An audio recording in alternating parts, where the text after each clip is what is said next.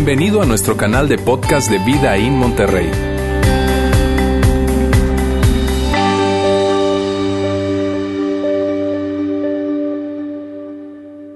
Estoy muy contento de estar con ustedes hoy para la segunda parte de esta serie, Supervisión requerida. No sugerida como en las películas, sino supervisión requerida. Y mira, eh, comenzamos la semana pasada hablando acerca de que como padres cometemos el error de pensar que, que con proveerles de experiencias a nuestros hijos es suficiente. Que si tú y yo nos concentramos, nos esforzamos y le proveemos experiencias a nuestros hijos, viajes, cosas, eh, una buena escuela, una buena universidad, si nosotros nos concentramos en eso es suficiente. Pero veíamos la semana pasada que eso jamás alcanza. Entonces lo que hacemos tú y yo es que nos enfocamos, nos volcamos por proveerles de muchísimas experiencias a nuestros hijos y los hacemos ricos en experiencia, pero relacionalmente pobres. Y aprendíamos la semana pasada que las relaciones son lo más importante, que al final del día las relaciones son lo más importante porque van a determinar la manera en que tú te ves a ti mismo, la manera en que ves a otras personas y la manera en que tú ves a Dios. Entonces es muy, pero muy importante. Las relaciones son determinantes. Entonces decíamos, oye, si vamos a hablar acerca de paternidad, ¿qué es eso de lo que debemos de hablar? ¿Cuáles son aquellas cosas que, que, podamos hablar y debemos hablar cuando hablamos de paternidad? Porque definitivamente estarás de acuerdo conmigo, hay muchísimo que hablar cuando se trata de la paternidad. Hay muchísimo, es un tema demasiado amplio. Pero nosotros decíamos, mira, ¿sabes qué? Hablemos de esas tres relaciones que son claves, que son determinantes. Tres relaciones que van a, van a impactar la vida de cada uno de nuestros hijos. Y, y pensábamos en esto, mira, si nosotros logramos que al final de esta serie los papás puedan enfocarse, que puedan trabajar en estas tres relaciones, entonces habremos tenido éxito en esta serie. Y para ilustrarlo, Roberto la semana pasada nos, mostraba a través de, este radio, ¿verdad? Tres, perillas, tres perillas y cada perilla eh, representa una relación, una de esas relaciones claves o relaciones vitales, como tú le quieras llamar. Y la primera tiene que ver con la relación entre padres e hijos. Tú estarás de acuerdo conmigo en que hay un momento en tu vida y en la mía en la que tenemos que volcarnos con atención a nuestros hijos, estar muy atentos a ellos y trabajar en nuestra relación con ellos. No quiere decir que después de cierto tiempo ya te olvides de ellos para nada, pero hay un momento en el que tú tienes que estar muy cerca de ellos. Muy, pero muy de cerca, marcación personal, ¿verdad? Tienes que estar con ellos. Y, cuando estamos eh, eh, eh, jóvenes y cuando los niños están pequeños, es muy importante que estemos cerca de ellos y trabajemos en nuestra relación con ellos, porque eso va a impactar en cómo se relacionan con nosotros al final del día y va a impactar la segunda relación clave, que es esto de una relación con Dios nuestra relación con Dios, que seamos capaces de sintonizar el, radio, la, perilla y la aguja en, el, lugar correcto para que nuestros hijos sepan qué importante es tener una relación con Dios, que sepan qué significa y cómo se ve tener una relación con Dios, que ellos puedan ver que, que Dios les ama incondicionalmente, que ellos puedan pasar cada decisión y cada situación que están viviendo, que puedan verlo bajo la luz de Dios que Dios está interesado en ellos, que Dios tiene un plan increíble para ellos y nosotros somos los responsables de mostrarles eso. Tenemos que trabajar para ayudarles en su relación con Dios. Y la tercera perilla, la tercera relación clave son esas relaciones que son personas que están fuera de nuestra familia. Son amigos, son compañeros, son mentores, son coaches, pero son personas que tú y yo sabemos que van a influir en ellos. Son personas que al final del día van a marcar sus vidas porque los van a impulsar o los van a ayudar o a desviar para que tomen decisiones y que vivan experiencias que van a marcar sus vidas para siempre.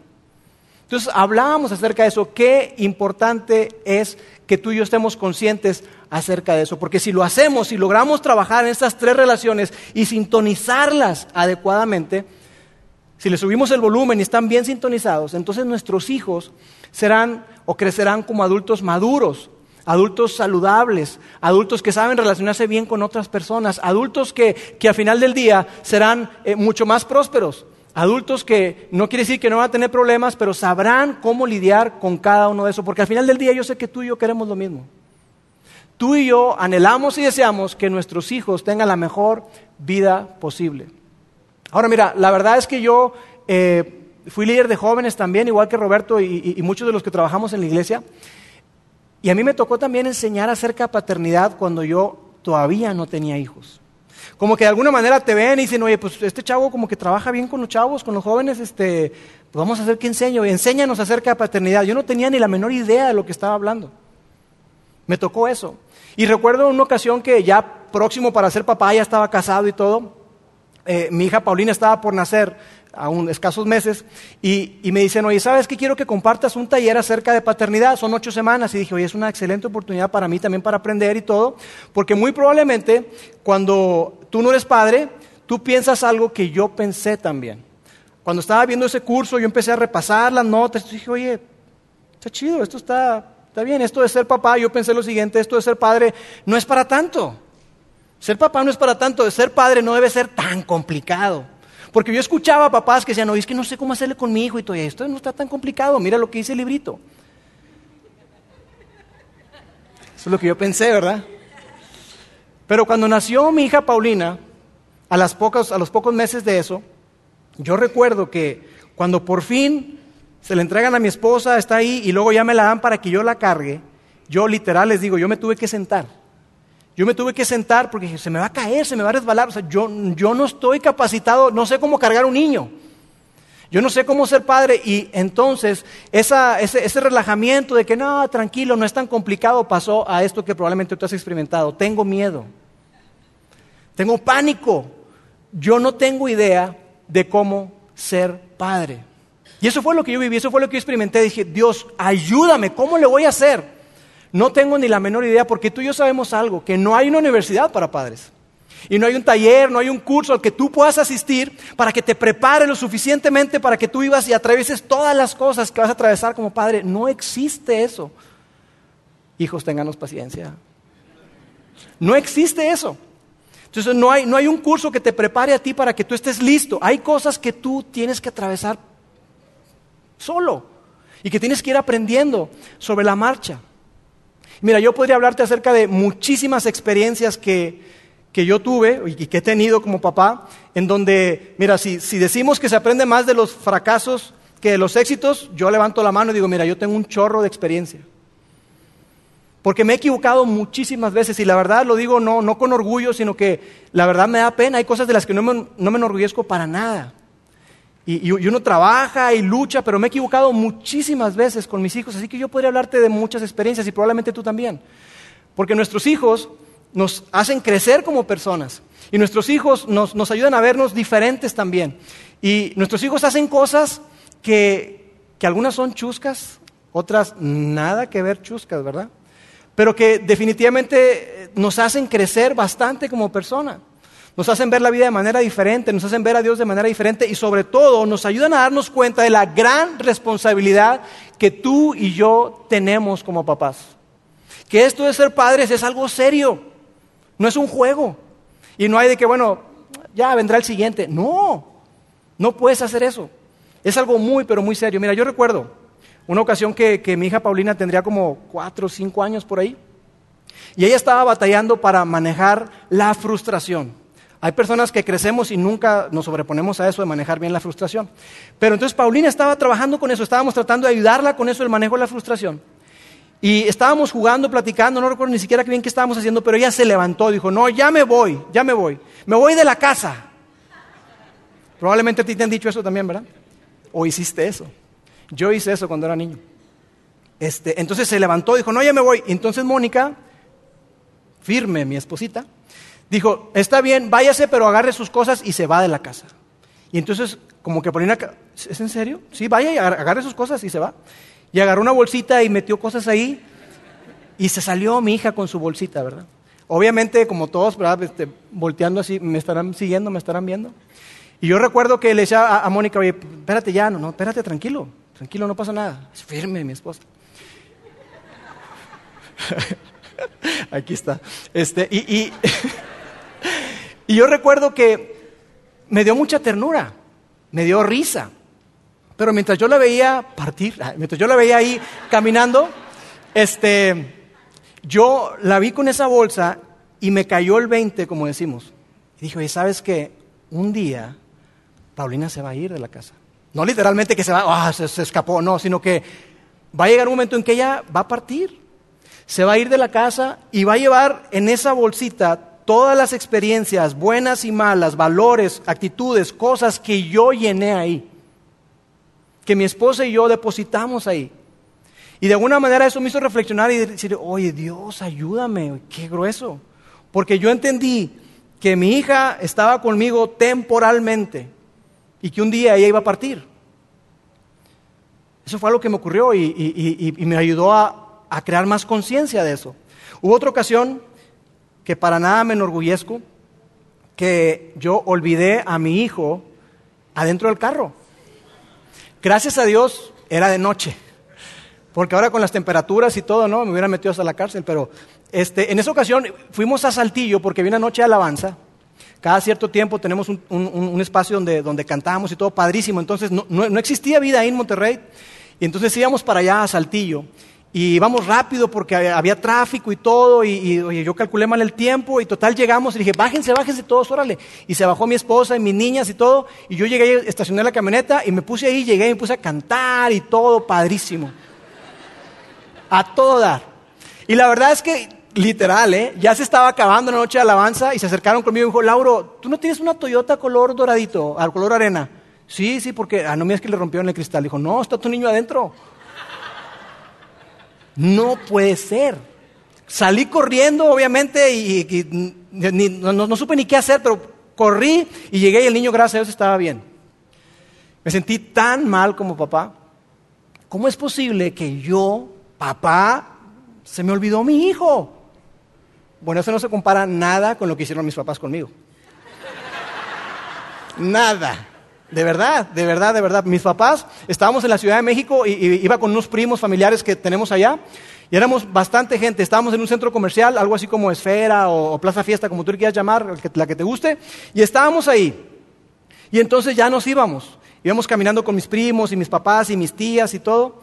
En un carro, no sé cómo metimos a tanta gente ahí, pero bueno. Íbamos ahí. Y entonces yo veo un, lugar de nieve. Eh, de, helados. Entonces yo quería un helado. Papá, quiero un helado. No, espérate, mijito. Entonces yo me zafé de alguna manera. Él no se dio cuenta, no sé qué pasó. Y yo me quedé viendo los helados. Y entonces ellos, éramos tantos, que llegaron, se subieron al estacionamiento, al, carro y todo, y se fueron. Se fueron. Entonces imagínate, para que dimensiones, imagínate Plaza Fiesta San Agustín, y ellos vienen por aquí, Lázaro Cárdenas. Y entonces en eso dicen, oye, ¿y Lauro? ¿Y Laurito? Y dice, pues no estaba contigo. No, pues a ver, chécale, pues aquí no está. ¿Cómo que no está? No. Entonces mi papá, mi papá, este, no, había, no había retorno, pero de alguna manera vio un pedazo donde había un camellón y él se brincó el camellón, aceleró y llegó hasta la, la plaza donde estábamos, donde, yo me había perdido. Y finalmente me encontró ahí yo sentadito en un módulo alto como este, estaba yo sentado ahí comiendo un helado. Y recuerdo que llegó mi papá y yo lo vi y le dije, ¿por qué me dejaste tonto?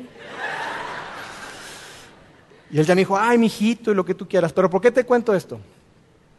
¿Por qué te cuento esto? Porque mira, yo quiero que, tú eh, imagines esto, que tú y yo cuidamos de la integridad de nuestros hijos, cuidamos de la seguridad de nuestros hijos, ¿no es cierto?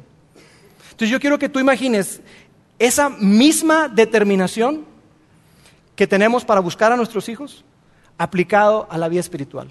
¿Por qué? Porque mira, imagínate que mi papá hubiera dicho, hubiera dicho lo, siguiente.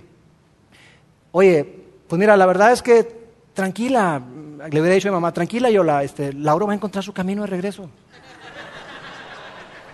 No harías eso, ¿verdad que no? O ¿cómo se le ocurre eso? O pensar y decir, mira, la verdad es que ni tú ni yo, mi amor, estamos capacitados ni desarrollados para buscar niños. No nacimos para eso, entonces vamos a dejar que las autoridades se encarguen. Lleguemos a casa de tu hermana, hablamos por teléfono y lo reportamos. ¿Verdad que no harías eso? O pensar, imagínate pensar esto. Imagínate pensar y decir, oye, bueno, mira, es que sabes que el niño se me zafó, él se soltó de las manos, entonces yo creo que es una gran lección que él puede aprender. Él tiene que aprender el valor de la responsabilidad. ¿Verdad que tú y yo no haríamos eso? ¿Por qué? Porque les amamos y porque asumimos la responsabilidad sobre ellos y porque decimos, ¿sabes qué? Yo cuido de su integridad física, yo cuido de, su seguridad. Bueno, yo quiero que tú imagines eso mismo. Esa misma determinación, esa misma energía, esa misma pasión, ese mismo sentido de urgencia que imprimió mi papá para brincarse el camellón y ir a toda velocidad para buscarme. Imagínate que eso mismo al desarrollo de la vida espiritual de nuestros hijos. ¿Cómo se vería? ¿Cómo sería la vida de nuestros hijos si, realmente somos intencionales con ellos y le damos la seriedad y el peso que eso tiene? ¿Cómo se vería? Porque mira, yo sé que aquí hay personas que probablemente no tengo que convencerlos de la importancia de la vida espiritual de tus hijos, de tu vida espiritual y la vida espiritual de tu familia. No tengo que convencerte y por eso estás aquí. Pero también reconozco que hay personas que probablemente digan, mira, no es onda de Dios y la iglesia, mm, no sé, como que a mí no, no estoy tan convencido. Y está bien, yo respeto eso. Y no juzgo, la verdad no te juzgo. Pero yo espero que al final de este mensaje al final, especialmente el final de la serie, que tú puedas considerar el tener una relación con Dios como algo sumamente importante en la vida de tu familia. Porque mira, cuando se trata acerca de, de, una relación con Dios, hay cuatro actitudes o cuatro pensamientos que tú y yo podemos tomar naturalmente. La primera es decir, ¿sabes qué? Yo no considero a Dios como algo relevante en mi vida.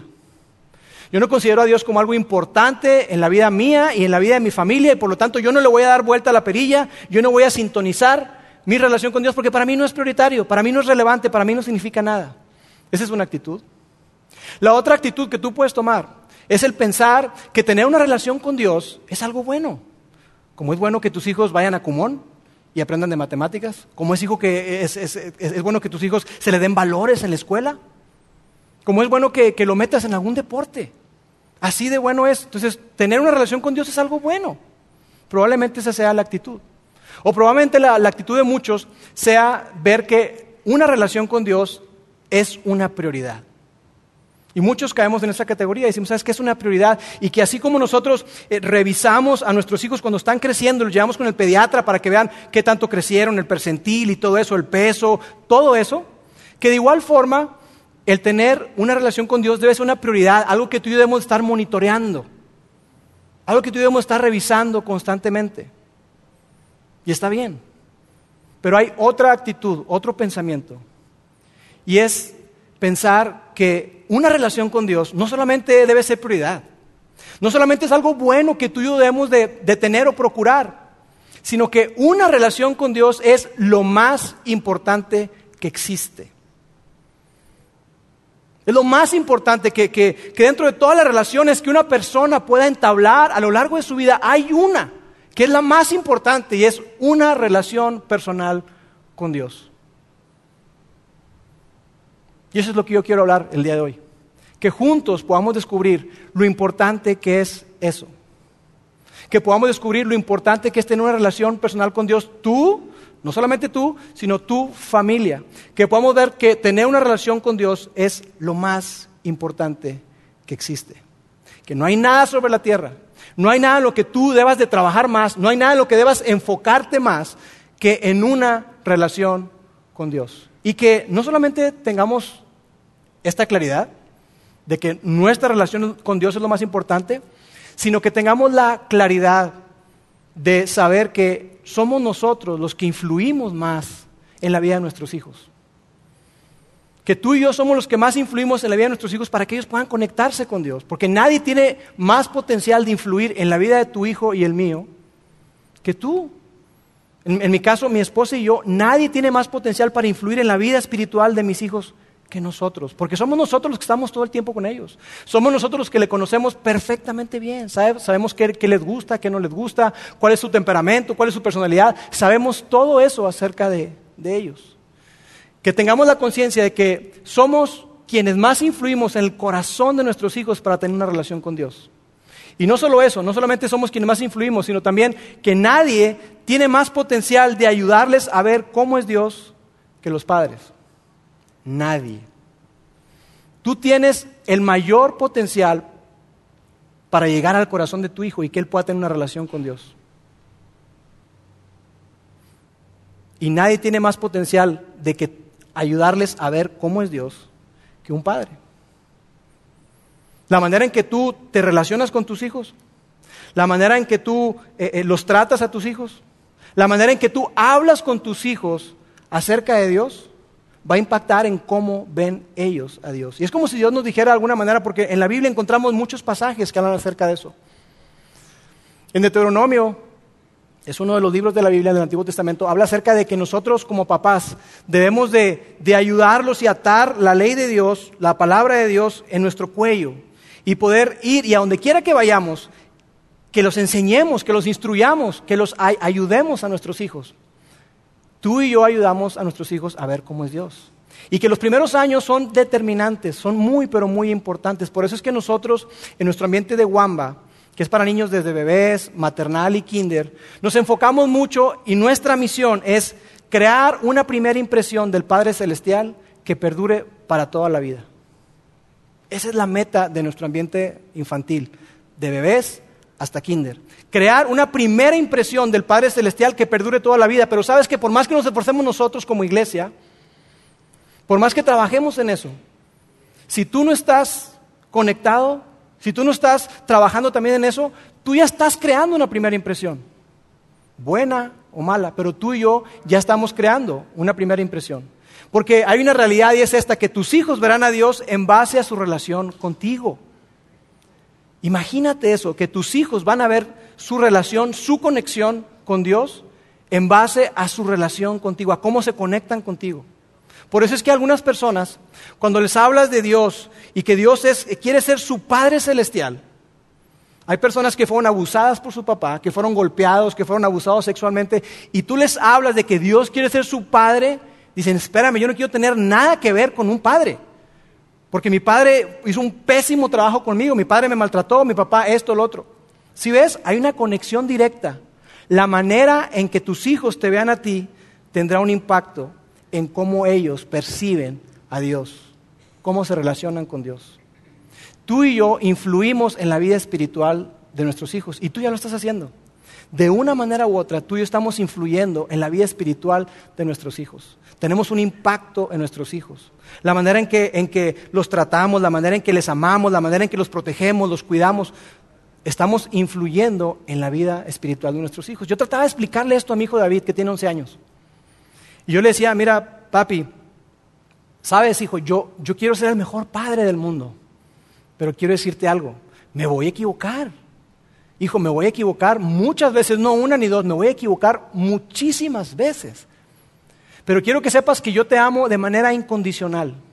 Y quiero que sepas algo, le dije yo. Yo quiero que sepas que, que para mí, tu tito, su abuelo, él me ayudó a ver a Dios de una manera muy clara. Porque a pesar de que tiene muchos errores tu tito, él me enseñó a ver un Dios de amor, un Dios de generosidad, un Dios muy bondadoso, un Dios que disciplina. Y yo le dije, y sabes, yo quiero ser un amigo para ti. Y yo quiero que sepas que Dios quiere ser eso para ti. Dios quiere ser tu papá. Hijo, quiero que sepas algo. No hay nada que tú hagas que haga que te ame más. Y no hay nada que tú puedas hacer que haga que yo te ame menos. Y él es muy cariñoso y me abrazó y me dijo, papá, te quiero. Y para mí fue una oportunidad para hablarle acerca acerca de Dios. Y, mira, la verdad es que probablemente hay personas acá que, no tuvieron esa experiencia con sus padres. Lo que yo vi de mis padres fue que Dios era el centro de la vida. Yo vi a mi papá orar, yo vi a mi papá leer la Biblia, yo vi a mi papá diezmar, dar. Yo recuerdo íbamos de viaje eh, a San Antonio o a donde fuera y él llevaba su Biblia y se levantaba muy temprano. Era el primero que se levantaba. Y yo iba a la cocina y él ya estaba leyendo su Biblia y orando. Tengo muy grabada esa imagen. Entonces mis papás eh, tuvieron esa influencia sobre mí y yo les explicaba a mis hijos eso. Incluso yo les decía eh, a, mis hijas mayores, decía, oye, perdónenme.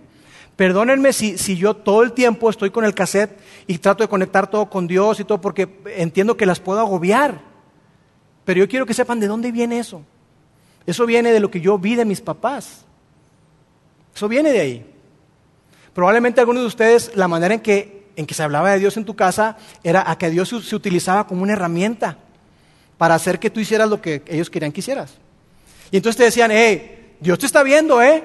Dios te va a castigar. Mira, Diosito, ya, eh, ya sabes, ¿eh? Y a lo mejor a otros más bíblicos, ¿verdad? Hasta metían un texto. El hijo necio avergüenza al padre. Oh, pa, cachetadón ahí. Entonces lo que ocurrió es que la perilla en lugar de girarse en la, dirección correcta, se giró en la dirección contraria. Se giró al otro lado. Y entonces tú empezaste a, a, percibir y a tener nociones o una imagen de Dios errónea, una imagen de Dios equivocada, una imagen de Dios que no es saludable. Entonces cuando tú pensabas en Dios, todo era reglas, reglas, reglas y reglas. Entonces era reglas en vez de relación. Quizá tú así creciste. Entonces, cuando te hablan de un Dios, de, que tú te puedes conectar con Él y todo, automáticamente piensas, ¿qué tengo que hacer? Tengo que portarme bien, tengo que hacer esto, tengo que, seguir un, marco. Y eso no es así. No es, no es una relación eh, auténtica, significativa, sino es más bien en base al miedo, en base al castigo. Y por eso es que para algunos de ustedes empezarse a conectar con Dios, tener una, dar pasos en su relación con Dios, ha sido todo un proceso de que tienes, tienes que desaprender. Para algunos de ustedes eh, ha sido desaprender todo esto que desde niño tus padres te sembraron, tus padres te dijeron, tus padres te mostraron. Pero si lo ves como hay una conexión directa. La manera en que tus hijos perciban a Dios, la manera en que tus hijos el día de mañana se relacionen con Dios, estará conectado directamente en cómo te relacionas tú con ellos. Y por eso es tan importante esto. Es muy, pero muy importante, tiene mucho peso y por eso es que yo creo que este es un gran principio. Nadie tiene más capacidad de influir en la vida de un hijo que un padre. Nadie. Ni un maestro, ni la iglesia. El padre es el que marca, el padre y la madre son los que marcan la dirección. Y nosotros como iglesia queremos colaborar junto contigo. Todo el tiempo vemos esto en nuestros ambientes. En tus ambientes de familia, cuando escuchas tú a un niño hablar acerca de su fe, es bien emocionante. En muchas ocasiones los niños comienzan diciendo, pues mi papá dice que Dios esto y esto y esto. Pues en mi casa, este, nosotros cuando platicamos con Dios, o en mi casa no se platica de Dios, no, en mi casa yo, este, vamos a orar, no, yo, en mi casa no se ora. Todo eso habla acerca de la relación que están teniendo tú con los niños, de qué, qué es lo que ellos están viendo. Y por eso nuestra estrategia como iglesia es queremos aliarnos contigo. Queremos trabajar juntos porque reconocemos que dos influencias combinadas, trabajando juntos, iglesia y familia, padres, tienen mucho más impacto que trabajando separadas.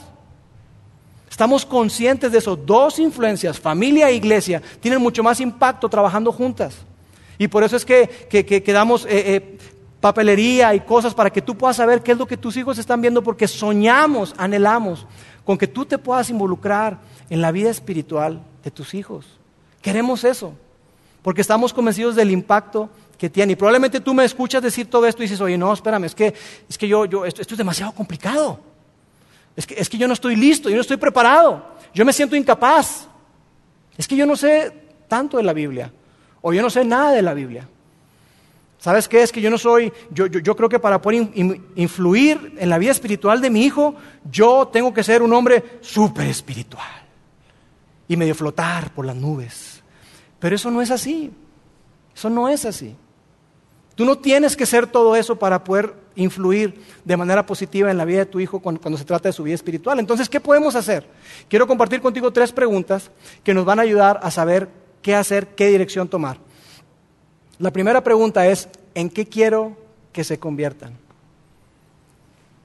¿En qué quiero que se conviertan? Y cuando hablo de en qué quiero que se conviertan, no me refiero a que quiero que sea un sapo, un príncipe, un... No, no, no, no. Me refiero qué clase de persona yo quiero que ellos sean.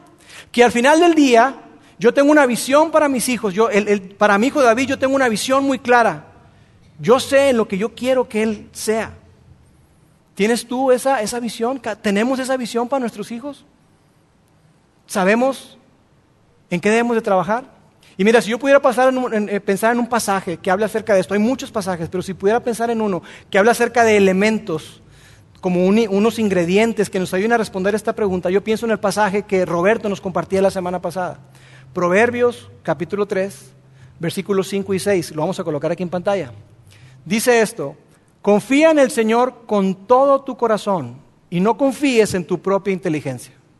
Busca la voluntad de Dios en todo lo que hagas y Él dirigirá tus caminos. Entonces lo que quiero hacer ahora es que lo podamos desglosar para ver algunos de estos elementos separados y qué significa eso, qué implicación tiene eso para ti y para mí. Lo primero es que es, dice, confía. Confía en el Señor con todo tu corazón y no te apoyes en tu propia prudencia. Confiar. Habla acerca de vivir de tal manera que yo creo que Dios es quien dice ser y que Dios va a cumplir todo lo que Él ha prometido.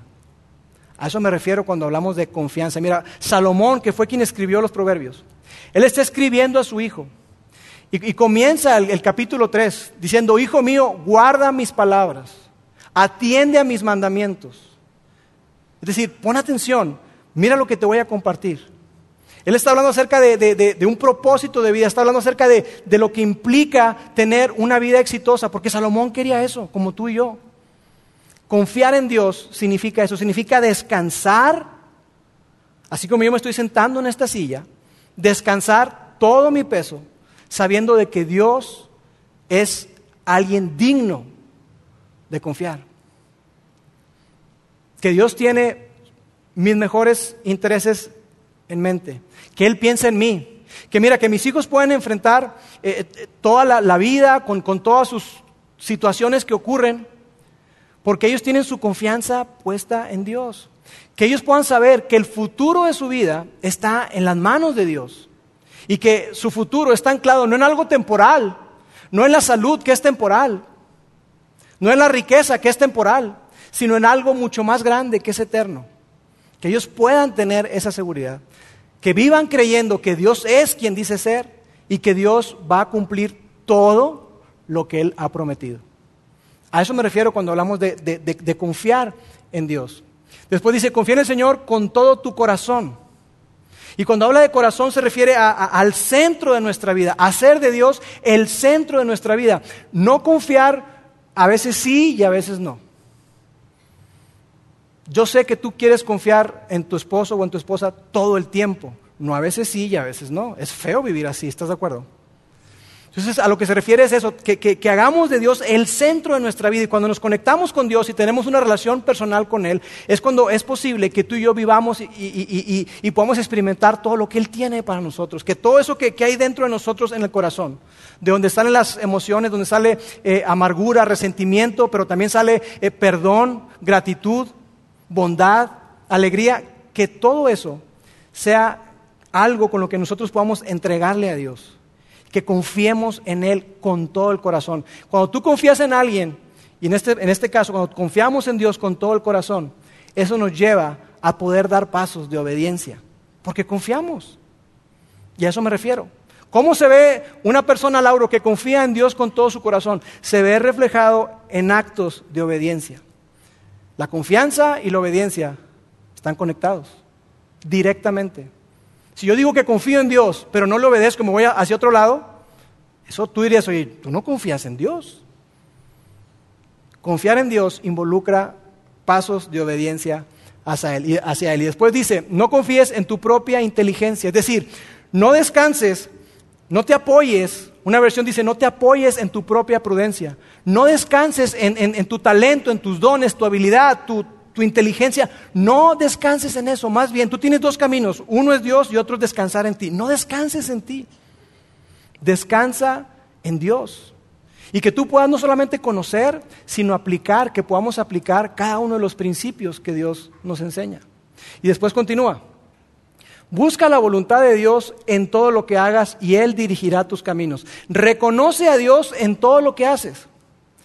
En tus relaciones, en tu moralidad, en tu sexualidad, en tus amistades, en tus finanzas, en todo. Toma en cuenta a Dios. Reconócelo. Hazte la pregunta, ¿qué significa eso? ¿Cómo ve Dios esta situación? ¿Cómo ve Dios eh, eh, esto que estoy viviendo, esto que estoy atravesando? Eso es reconocer a Dios en todos nuestros caminos. Y hay una gran promesa. La promesa es que Él va a dirigir entonces nuestro camino. Él va a dirigir nuestra senda. Le va a dar rumbo y dirección a nuestra vida. Y eso es lo que tú y yo necesitamos trabajar en sintonizar esta relación tan importante. De tal manera que nuestros hijos puedan reconocer a Dios en cada área de su vida. En absolutamente todo, reconocerlo a Él en cada área de su vida. La segunda pregunta es en dónde se encuentran hoy. ¿En qué quiero que se conviertan? ¿Qué clase de persona quiero que sean? Y la segunda es en dónde se encuentran, como si fuéramos a hacer un diagnóstico. Ok, yo quiero que lleguen allá. ¿Y en dónde están? Para en donde se encuentran, yo los puedo tomar y los voy a guiar de la mano para llevarlos a ese lugar que yo quiero. Tú no puedes llevar a alguien a un lugar si no sabes dónde está. Entonces es en dónde se encuentran hoy con respecto a su vida espiritual. ¿En dónde están tus hijos? Mira, tú y yo, de una manera intuitiva, sabemos más o menos en dónde están nuestros hijos. Algunos más, otros menos, pero eh, con comportamientos, con actitudes, con frases, con situaciones, tú y yo podemos darnos una idea en dónde se encuentran. Aunque a veces, siendo honesto, la vida se va tan rápido que pensamos que sabemos en dónde están, pero no. Yo recuerdo que esta semana pasada estaba hablando con Paulina, mi hija mayor, que ya va a cumplir 20 años casi, y, recuerdo que, yo me fui a un viaje de, de varios días, más de una semana, y yo le decía, oye, mi amor, fíjate que yo extrañé que me abrazaras. Ya me iba al día siguiente y no me abrazaste. Bye, papi, que te vaya bien. Y dije, oh, siento bien gacho. Porque mi lenguaje del amor, la manera en que yo, que yo este, interpreto el amor es a través de palabras de afirmación y de toque físico. Entonces, para mí el toque físico es muy importante. Y ella me dijo, sí, papi, pero acuérdate que para mí no. A mí me da cosa, a mí me da así como que, ay, abrazar y tocar, ay, no. Entonces yo dije por dentro, Dios quiera que así sea con su novio. Sí. Entonces dije, oye, sí es cierto, pero tú y yo tenemos que eh, saber eso para podernos conectar con ellos y que de esa manera, estando conectados con ellos, podamos influir de tal manera que les guiemos para que ellos puedan crecer en la relación más importante que es su relación con Dios. Tenemos que descubrir en dónde se encuentran ellos para poder ayudarles a crecer en su relación con Dios. Y número tres, ¿Cómo los ayudo a dar el siguiente paso? ¿Cómo los ayudo? Si yo ya sé en dónde se encuentran, yo le hago preguntas y, les digo, hey, ¿cómo está tu relación con Dios? ¿Cómo está tu tiempo con Dios? ¿Qué es lo que Dios te está diciendo? Y yo veo sus actitudes, sus comportamientos que me dan una idea de en dónde se encuentran. ¿Cómo los ayudo a dar el siguiente paso? Porque probablemente tus hijos hoy tengan preguntas con respecto a la existencia de Dios, o por qué Dios permite tal o cual cosa, o, quizá tú tienes que ayudarles a darles contexto a eso que están viviendo, a eso que están atravesando hoy ellos. Y tú tienes que ayudarles.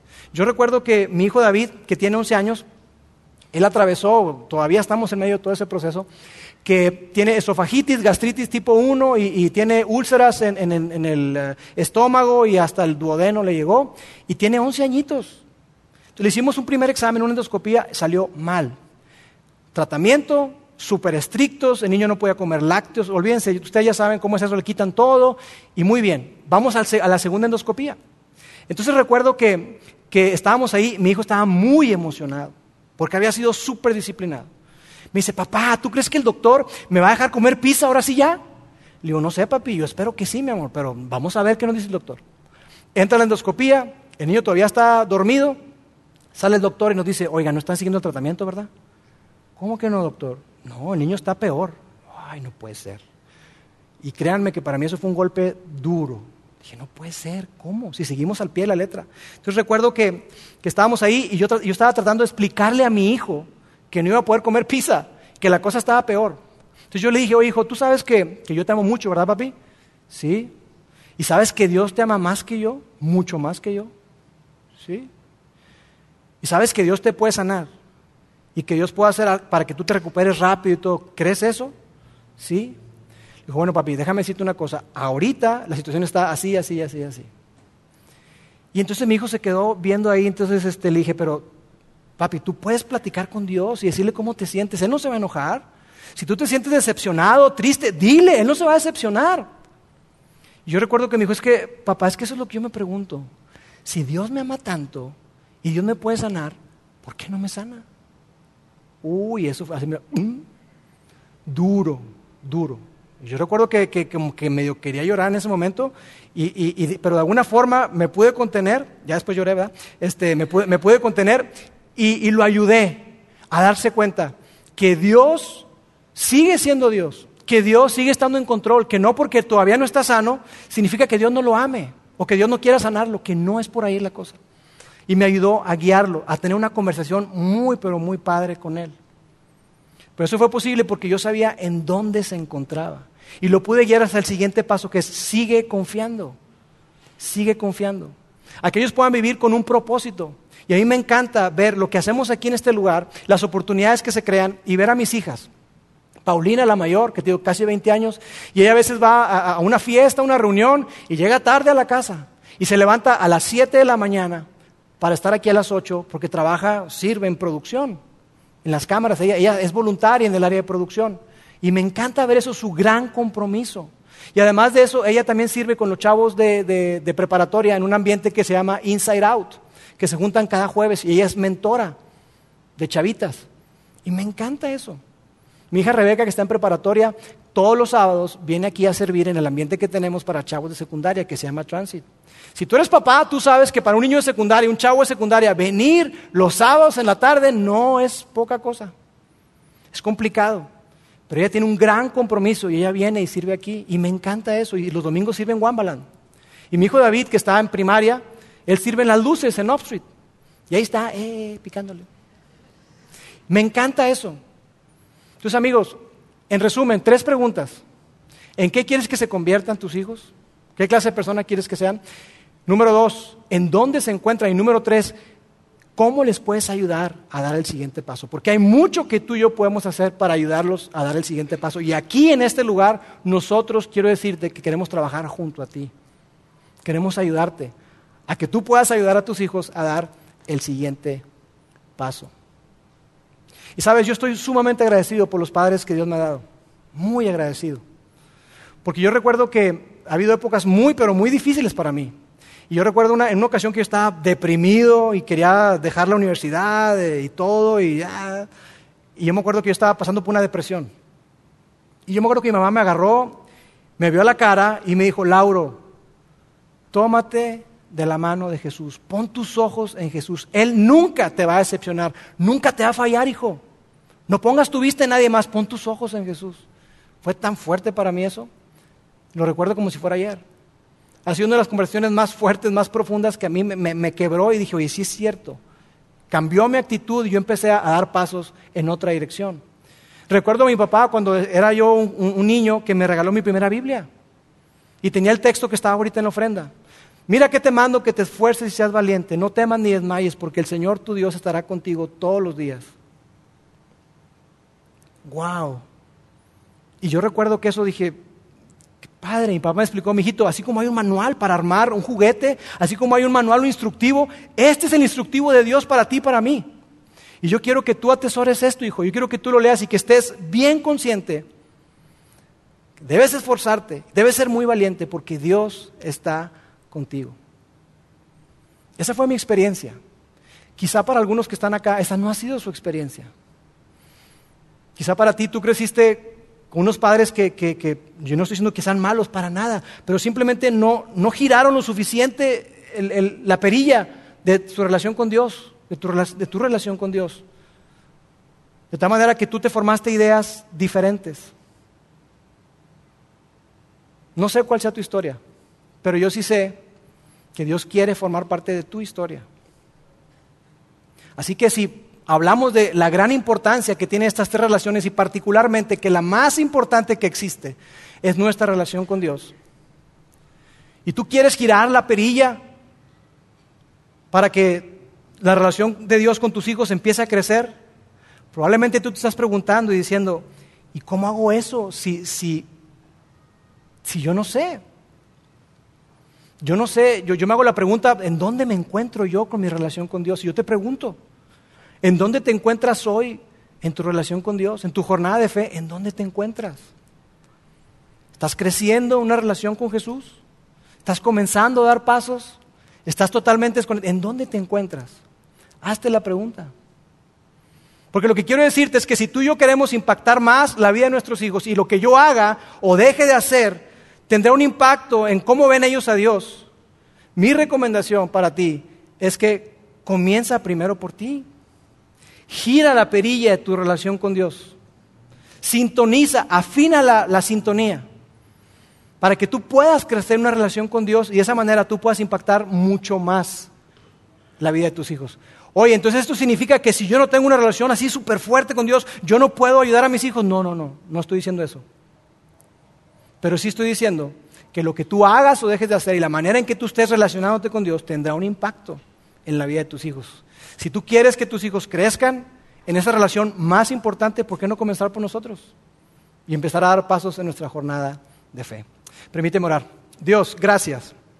Gracias Dios porque nunca es tarde. Quizá hay problemas, eh, personas acá que tienen problemas, que tienen situaciones y que, que piensan que para ellos ya es demasiado tarde porque sus hijos ya no están en casa o sus hijos ya están grandes y piensan que, que se les escapó de las manos y que ya no hay nada que hacer. Dios, ayúdanos a ver que jamás es demasiado tarde para ti. Y que si nosotros nos conectamos contigo, si nosotros giramos la perilla y nos sintonizamos contigo, Dios, si nosotros ayudamos a nuestros hijos a confiar en ti con todo su corazón, su vida se verá mucho, mucho mejor. Dios, nosotros hoy reconocemos que te necesitamos, así que ayúdanos, Dios. Te lo pido en el nombre de Jesús. Amén. Gracias por haber escuchado este podcast de Vida en Monterrey.